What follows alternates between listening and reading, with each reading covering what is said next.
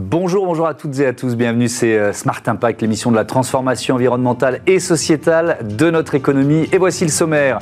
Mon invité aujourd'hui, c'est Aurélie Picard, la déléguée générale de la plateforme jeudescarbone.fr, lancée il y a un peu plus d'un an. 3500 euh, entreprises déjà inscrites pour trouver des solutions techniques, de financement, d'accompagnement de leur décarbonation. Dans notre débat, je vous présenterai un nouveau binôme d'entrepreneurs pour la planète, le mentorat au service de la transition euh, écologique. Il sera question aujourd'hui euh, d'hôtellerie et du comportement des clients, vous verrez. Et puis dans notre rubrique Startup, euh, vous découvrirez Pandobac et ses solutions de réemploi des emballages. Voilà pour les titres. C'est parti, c'est Smart Impact.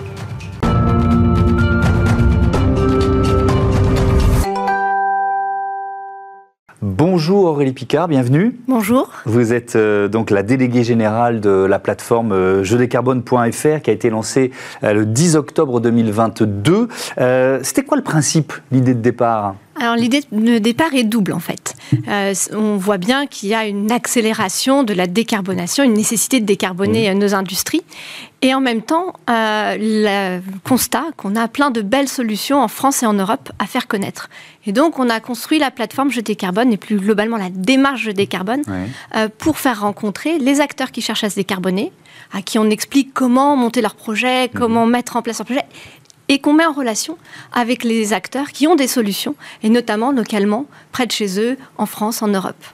Ce, point de départ, c'est une volonté gouvernementale, il y a des entreprises qui sont en quelque sorte les, fondateurs Alors en fait, euh, le comité stratégique de filière Nouveau Système énergétique, mmh. euh, dont, euh, que j'anime en tant que mmh. délégué général, a comme vocation de développer l'industrie de la transition énergétique en France. C'est une association qui regroupe les industriels et l'État avec cette vocation-là. Et donc c'est assez naturellement que nous avons mis en place euh, Je décarbone, parce qu'on a vu cette euh, dynamique d'accélération de la décarbonation de l'industrie mmh. et qu'on avait dans nos membres des acteurs avec des solutions extrêmement intéressantes et qu'on s'est dit qu'il était important de mettre en relation les acteurs qui ont des solutions avec les acteurs qui cherchent à se décarboner. Aujourd'hui, c'est une dynamique vraiment très fédératrice. on a monté cette cette euh, dynamique avec euh, les intégrateurs en particulier, c'est-à-dire les acteurs qui euh, sont en capacité de venir conseiller, mmh. accompagner les industriels, parce que les leviers à, mobiliser sont nombreux. Donc il faut souvent une, euh, une, ingénierie. Je prends souvent le parallèle avec une maison, en fait. Hein. Il faut un architecte. Après, on a des mations, des plaquistes. C'est un peu pareil pour euh, décarboner son entreprise. Et, euh, et on l'a monté également avec l'ensemble des associations, des intervenants sur le terrain qui accompagnent les entreprises. Donc typiquement, le MEDEF, les CCI, les pôles de compétitivité, les comités stratégiques de filière sont des parties prenantes actives de mmh. Jeux décarbone et nous aident à justement accompagner les entreprises dans leur décarbonation. Alors, si on fait un peu le bilan, quelques, quelques chiffres déjà, je le disais en titre, 3500 entreprises inscrites sur la plateforme, 3300 rendez-vous B2B organisés, 800 solutions de décarbonation référencées. Quel bilan vous, vous faites au-delà de ces quelques chiffres? euh, un bilan de vraiment de mobilisation des acteurs, mmh. aujourd'hui d'un vrai intérêt des entreprises de comprendre euh, comment se décarboner. Euh, et, d'une mobilisation des acteurs au niveau national et au niveau territorial pour accompagner les industriels et euh, les différents acteurs dans leur décarbonation.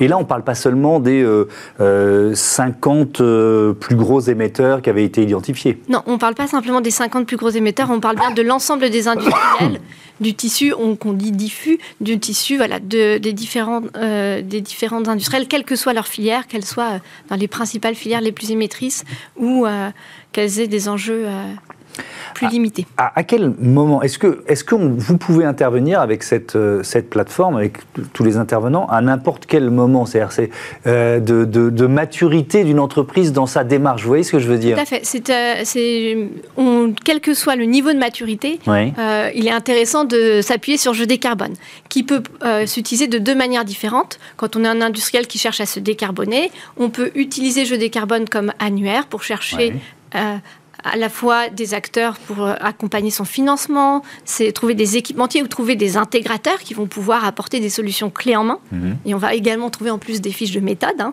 des webinaires également qui expliquent comment faire cette, euh, construire ce projet-là.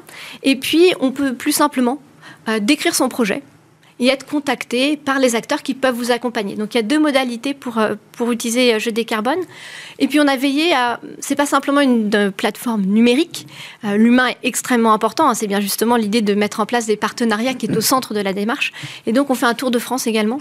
On a déjà été dans six régions, on a déjà fait six événements, voilà. Oui, donc ce sont ces rendez-vous B2B dont on, dont on parlait, c'est ça Qui viennent en complément de la plateforme numérique où mmh. vraiment on vient dans les différentes régions, en lien avec les conseils régionaux et les acteurs locaux du développement économique, euh, rencontrer les entreprises. Ça concerne que l'industrie?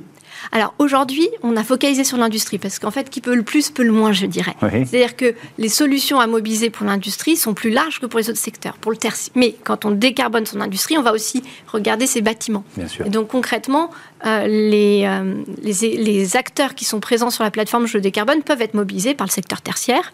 Ils peuvent également être mobilisés par les collectivités territoriales qui ont également des enjeux énergétiques spécifiques. Et donc en 2024, on va faire des parcours plus simples pour les acteurs du tertiaire et pour les acteurs des collectivités territoriales pour leur donner accès à ces informations de manière bien spécifique et que leur parcours utilisatoire soit beaucoup plus agréable qu'il l'est aujourd'hui. Euh, est-ce que, euh, moi je reçois évidemment beaucoup de, représentants d'entreprises ici, euh, parfois ils sont un peu coincés au stade de l'audit, c'est-à-dire ils ont fait l'audit puis après ils se disent oh là là, quelle solution privilégier, quelle solution technique Ça, c'est souvent le cas C'est souvent, c'est le cas. Euh, souvent. Et en fait, je crois qu'il est important euh, de, poser les, différentes, euh, les différents jalons du projet de mmh. décarbonation. On a des acteurs qui sont au niveau de l'audit, d'autres qui rentrent avec la volonté de diminuer leur facture énergétique. Et ça a été un vrai accélérateur, je pense, sur ces, ces derniers, mois. Il faut bien qu'il y ait un effet positif de la crise énergétique. Et en fait, on voit qu'il y a, il y a différents volets qui sont en générique hein, dans les projets de décarbonation. Mmh. on a la partie économie d'énergie qui, peut représenter 20 à 30 hein, de réduction euh, des gaz à effet de serre, qui vont euh, pouvoir être activés par un changement de comportement, la sobriété, on peut prendre le parallèle toujours avec sa maison, hein, éteindre la lumière, voilà. Mmh. Donc faire changer les comportements dans l'entreprise. On a après une partie qui va être sur l'efficacité énergétique, le pilotage mmh. euh, de ces outils industriels. Là, on a euh, moins de 10% des moteurs qui sont équipés de variateurs de vitesse et pourtant on peut aller gagner 10 à 20% d'économie. On a des compresseurs qui fuient. On a, il y a euh, et c'est la même chose dans sa maison, hein. on peut piloter ses radiateurs. Hmm. Ou dans le tertiaire également, hein. seulement 7% des bâtiments sont équipés d'une GTB, d'une gestion technique du bâtiment, qui peut aller faire gagner 20 à 30% d'économie d'énergie. Puis ensuite, on rentre dans la troisième partie, je dirais, hein, du, projet, on rentre dans le dur, on rentre dans la décarbonation effective euh, de son énergie. Et là, euh, ce qui est très intéressant, c'est qu'en fait, il est important de revenir à son usage. Et 70% du besoin d'un industriel en moyenne, c'est un besoin de chaleur. Mais le particulier, on est dans la même situation. Mm. Notre besoin, à moitié, plus de 50% de notre besoin de particulier, c'est se chauffer. Et c'est pareil dans le tertiaire.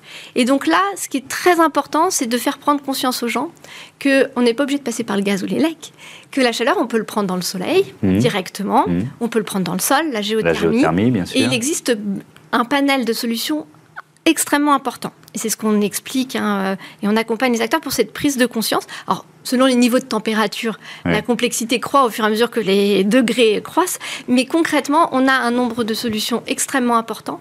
Et c'est important de, pouvoir bien faire cette pédagogie pour justement passer de l'audit hmm. aux différentes phases de, de projet de décarbonation. Avec des, solutions de récupération de la chaleur fatale aussi, la chaleur perdue, ça on en a parlé plusieurs fois ici. Je voudrais quand même, il nous reste à peu près deux minutes, qu'on se euh, situe par rapport à, des concurrents, notamment aux concurrents américains. C'est vrai qu'il y a eu le vote de... Euh, euh, l'Inflation Reduction Act, qui, fonctionne un peu comme une, je sais pas, un gigantesque euh, aspirateur à projet. Quoi. comment la France, et même plutôt au niveau européen, peut résister à ça? Il y a un problème de timing. C'est-à-dire, l'Amérique, elle peut prendre une décision, l'appliquer rapidement. L'Europe, c'est forcément une machine qui est beaucoup plus lourde. Ce qu'on peut constater, c'est qu'il y a une prise de conscience. Mmh. C'est-à-dire qu'aujourd'hui, euh, l'Europe a passé des textes euh, comme le Critical Raw Material Act, le mmh. Net Zero Industry Act, mmh. qui euh, démontrent qu'il y a une prise de conscience de l'importance de l'industrie en lien avec la transition énergétique. Ce qui n'a pas toujours été une évidence. Mmh. Donc, euh, les Américains, avec leur Inflation Reduction Act, hein, conditionnent la subvention des mhm. produits euh, des technologies de transition énergétique au fait qu'elles soient produites aux États-Unis.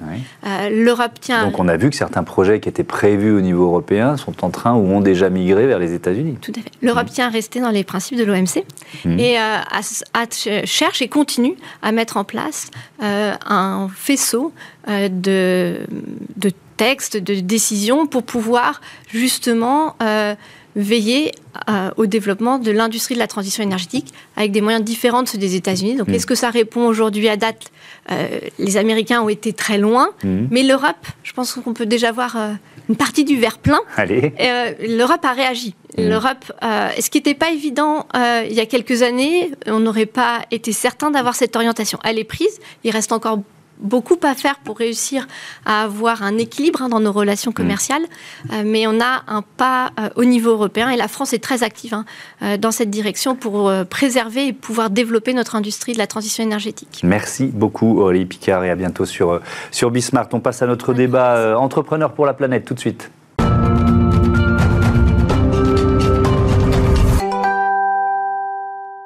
Entrepreneur pour la planète, c'est euh, le mentorat au service de la transition euh, écologique. Et je vous présente euh, tout de suite un nouveau binôme réuni, créé par l'association Arthur Dumoulin. Bonjour. Bonjour. Bienvenue. Vous êtes le cofondateur de l'Uniwave et Bertrand Baradine. Bonjour et bienvenue.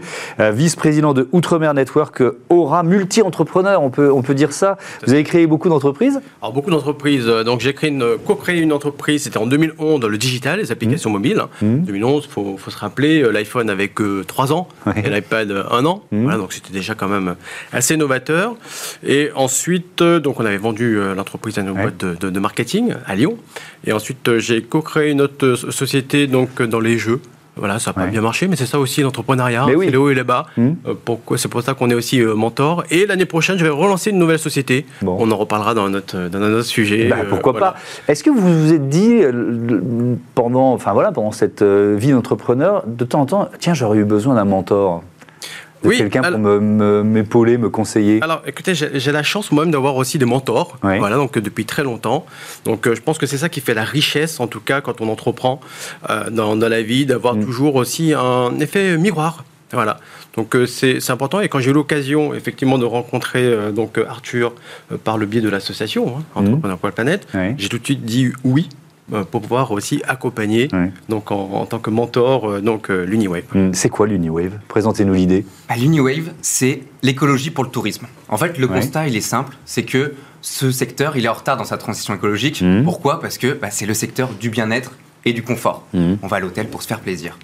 Et l'idée de l'Uniwave, c'est vraiment de ne jamais contraindre, de ne jamais rien imposer, mais de récompenser pour les bonnes actions. Un peu une dose de positivité et d'espoir. Et alors ça marche C'est quoi? C'est sur la gestion de l'eau euh, dans, nos chambres d'hôtel, c'est ça? Exactement. on a ciblé l'un des plus gros foyers, notamment mmh. à l'hôtel, et avec un dispositif innovant que, que j'ai ici.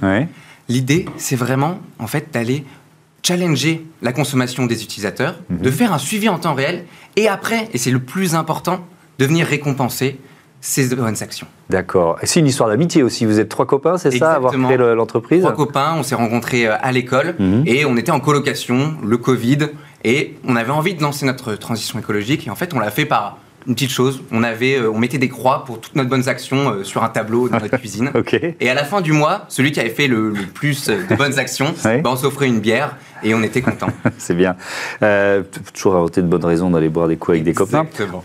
En toute modération, évidemment. Qu'est-ce qui vous a séduit, euh, Bertrand Baradine, dans le, dans, le projet de l'Uniweb Est-ce que c'est la personnalité des, des, des, co-fondateurs, l'idée? Qu'est-ce qui vous a séduit? Alors, il y a deux choses. Il y a euh, la première chose, évidemment, euh, donc, quand on m'a présenté donc, l'association des trois associés, à la base ils sont, ils sont trois associés, donc c'est toujours là, cette fougue d'entrepreneuriat, euh, innovante pour pouvoir aller accompagner les entreprises, donc mhm. les hôtels entre autres, sur la transition donc écologique et moins consommer d'eau.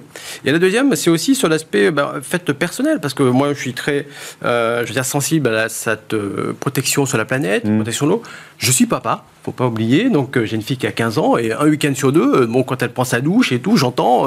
bon parfois je râle aussi. bon Chloé, un peu moins là-haut sous la douche. Et donc ce concept de prendre par exemple sa douche et moins utiliser d'eau, je trouve ça vraiment très impactant pour la planète. Mm. Et donc, il faut aller donc prendre son bâton de pèlerin pour aller donc auprès des hôtels euh, pour pouvoir euh, mm. mettre en place ces produits innovants. Alors, expliquez-nous comment ça marche.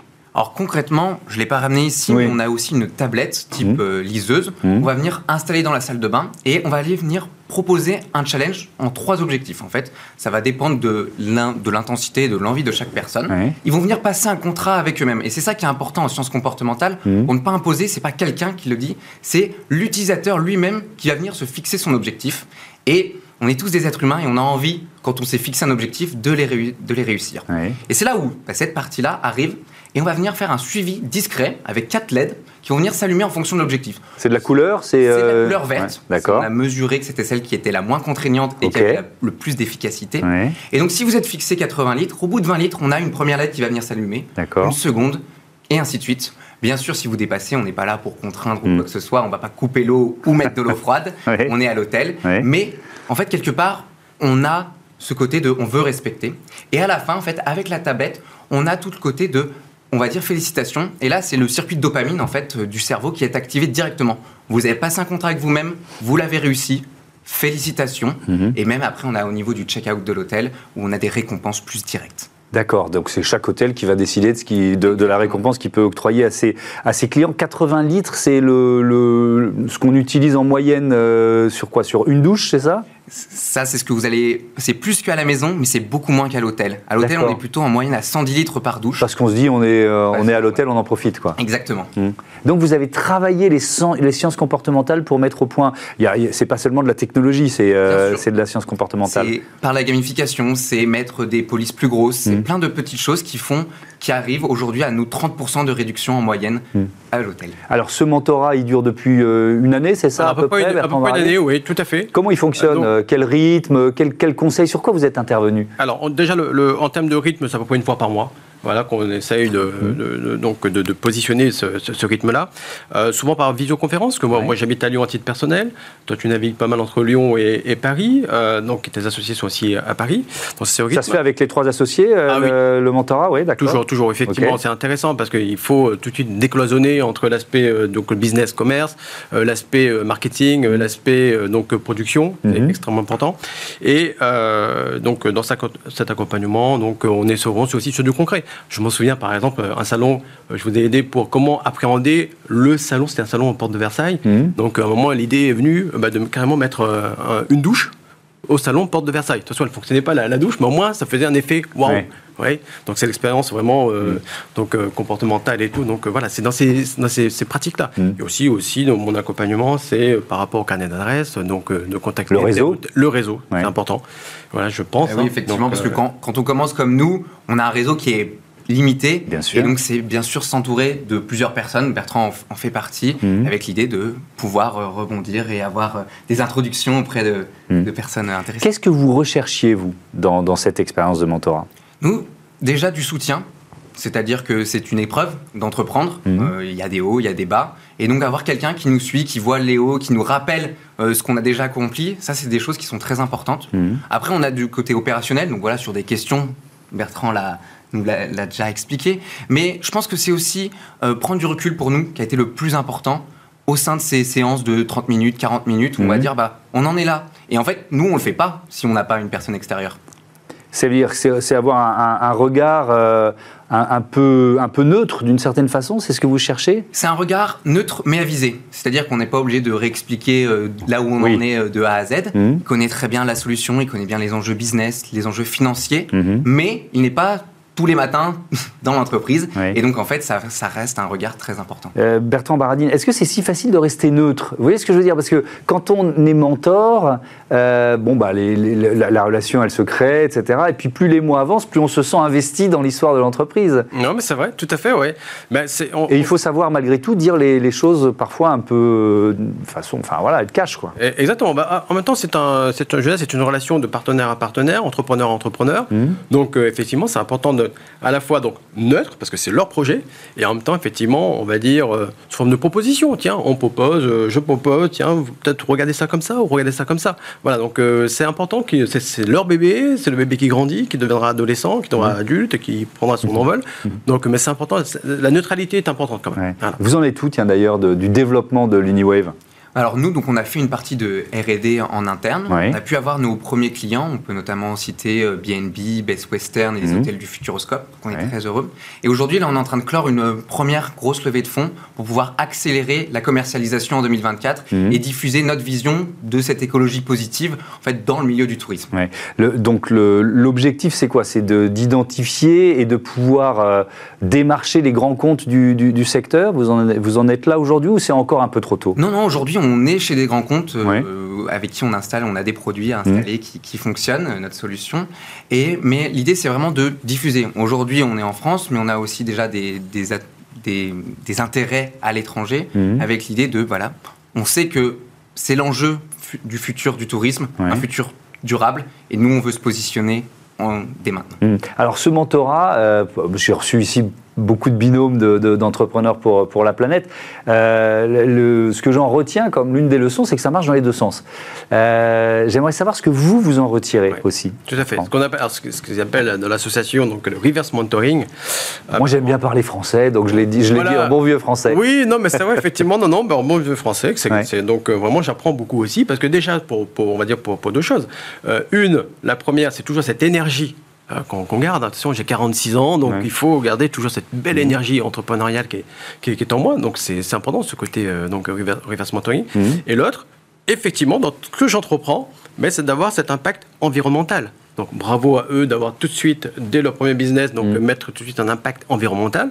Moi, demain, l'entreprise que je vais cofonder, on est déjà dans un business où on sait qu'on va mettre en place donc de l'impact environnemental. On aura une, vraiment cette notion aussi de RSE. C'est plus facile d'ailleurs quand, quand, on crée, quand on crée son entreprise. C'est-à-dire que de, de, cocher les différentes cases de, euh, de, de, la RSE, c'est plus facile que quand l'entreprise existe déjà, qui font éventuellement repenser le modèle économique, etc. etc. Oui, tout à fait. Ah bah, tout à fait. Parce que que vous partez d'une feuille blanche, j'allais dire, vous dites, OK, bah là, c'est une des valeurs. Hmm. Voilà, vous allez créer, donc vous mettez plusieurs valeurs. Donc, entre autres, la, valeur donc, RSE, la valeur donc, environnementale, impact positif. Donc, euh, ça fait partie de la, chaîne de valeur. Oui, Arthur Dumoulin, est-ce que ce, ce, produit, pourrait, moi, je pourrais l'utiliser chez moi? Euh, pour l'instant, vous avez, vous avez ciblé le, euh, le secteur hôtelier. Est-ce que vous vous dites ça pourrait devenir un produit grand public? Ça pourrait. Il a été vraiment conçu pour ce secteur parce qu'il a la particularité qui va s'adapter à chaque personne. À l'hôtel, vous y êtes pour deux euh, jusqu'à sept jours. Et en fait, c'est sur cette euh, période de temps qu'il est le plus efficace et qu'il a les meilleurs rendus. Hmm. Merci beaucoup, merci à, tous les deux d'être venus nous, nous, présenter ce, ce mentorat d'entrepreneurs pour la planète euh, autour de l'entreprise l'Uniwave. C'est l'heure de notre rubrique consacrée aux startups éco-responsables, c'est Smart Ideas. Tout de suite.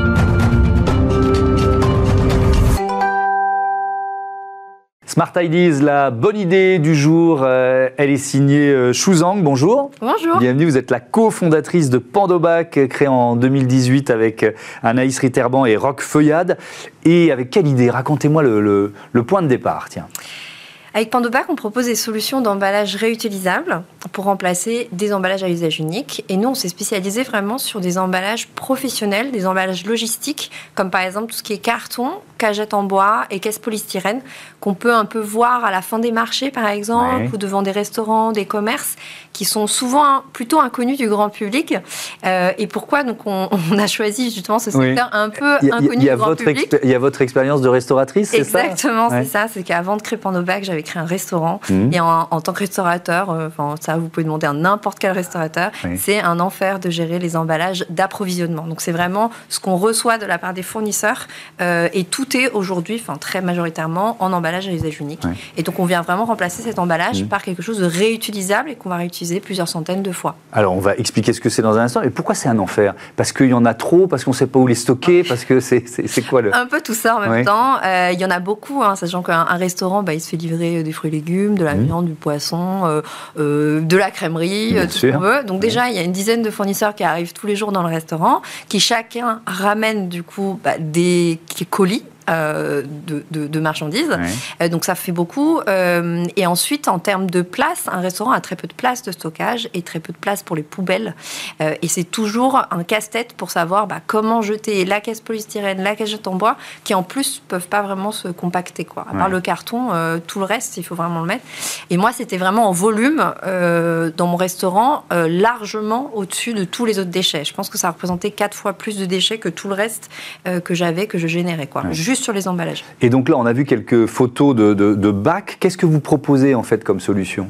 Alors nous, c'est vraiment une solution clé en main qu'on a voulu euh, proposer à, nos clients, donc, qui sont plutôt les fournisseurs hein, euh, alimentaires. Oui.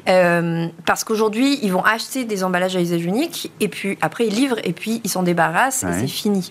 Donc l'idée, c'était de dire, bah, pour accompagner un changement quand même de, de processus, où il faut quand même, à un moment ou un autre, que l'emballage soit réutilisé. Euh, on voulait vraiment euh, que ce soit le plus simple pour lui. Euh, du coup, ce qui est clé en main, c'est qu'on on gère toute la partie en fait de réutilisation de l'emballage. On fournit le, bon bac, on appelle ça un bac, adapté à ses produits, et après on s'occupe de le récupérer, de le laver et de lui redonner propre comme neuf pour de multiples réutilisations. Et le tout est suivi avec une plateforme qu'on a développée nous-mêmes et qui permet vraiment de tracer et hmm. d'optimiser les réutilisations parce que c'est important de savoir où ils sont, euh, ces mm. bacs. Oui, effectivement. Euh, avec ce constat, plus de 9 200 000 tonnes euh, d'emballage professionnel à usage unique mis sur le marché français chaque, année. quels conseils vous pouvez donner? Parce qu'il y a aussi une dimension de, de, conseils que, que, vous donnez à vos clients. Oui, alors nous, nous effectivement, vu que c'est un changement d'usage, un changement de processus, comme je disais, bah, on, doit forcément accompagner nos clients. Mm. donc on a toujours une phase en amont où on va bien étudier son besoin, euh, comment il fonctionne aujourd'hui pour s'intégrer au maximum mmh. dans comment il fonctionne en fait, pour pas tout changer, arriver et absolument tout changer. Euh, donc on a souvent une phase euh, d'étude en amont pour bien faire aussi ressortir la faisabilité du projet, les différents impacts pour toutes les parties mmh. prenantes. et effectivement, on a une expertise et on n'est pas beaucoup en France hein, sur le réemploi d'emballage parce que ça reste quand même un, secteur assez émergent. On est vraiment expert voilà, spécifiquement du réemploi d'emballage. Qui sont vos clients? Aujourd'hui Alors, quel secteur, quelle, taille d'entreprise Ouais, on a un peu tout. Alors pour le coup, mmh. c'est très varié. Euh, on travaille globalement avec des fournisseurs alimentaires, donc euh, c'est une catégorie très large parce que ça regroupe des industriels agroalimentaires qui vont livrer euh, bah, plutôt des supermarchés, hypermarchés. on a toute la partie donc on appelle RHF, donc restauration hors foyer. Mmh. là, on a plutôt des grossistes, il y a des distributeurs également. On, on, va aussi directement voir des marailleurs. donc voilà, c'est assez large. Et donc c'est des entreprises qui vont fournir la restauration. Euh, et euh, globalement, on, travaille aussi euh, de temps en temps sur la partie accompagnement avec des usines, des entreprises qui ont des besoins de conditionnement et réfléchissent au projet de réemploi d'emballage. Mais globalement dans l'alimentaire. Est-ce que vous êtes porté également par le, les nouvelles réglementations, la loi, la loi AGEC et, autres? Oui, beaucoup. on n'en parle pas beaucoup parce qu'on parle souvent de, bah, de des emballages euh, de restauration rapide à emporter, enfin sur mm. place à emporter, etc. Euh, mais nous, effectivement, nos emballages donc professionnels sont aussi euh, concernés par la loi AGEC sur le taux d'emballage réemployé mis sur le marché par an. En fait, c'est intégré aussi dedans. Donc, mm. en fait, pour une entreprise qui remplace un emballage à usage unique, un carton par exemple, par un bac à nous, ça compte, ça rentre dans cette comptabilisation, donc ça rentre dans les objectifs. Mm. et ensuite, il y a également des nouvelles taxes des éco-contributions en fait qui vont arriver sur les emballages professionnels également, euh, qui vont augmenter le coût de mmh. l'emballage à usage unique professionnel. D'où l'intérêt d'utiliser euh, les bacs Pandobac. Merci beaucoup d'être venu nous présenter votre euh, entreprise. Voilà, c'est la fin de ce numéro de Smart Impact. Merci à toutes et à tous de votre fidélité. À très vite.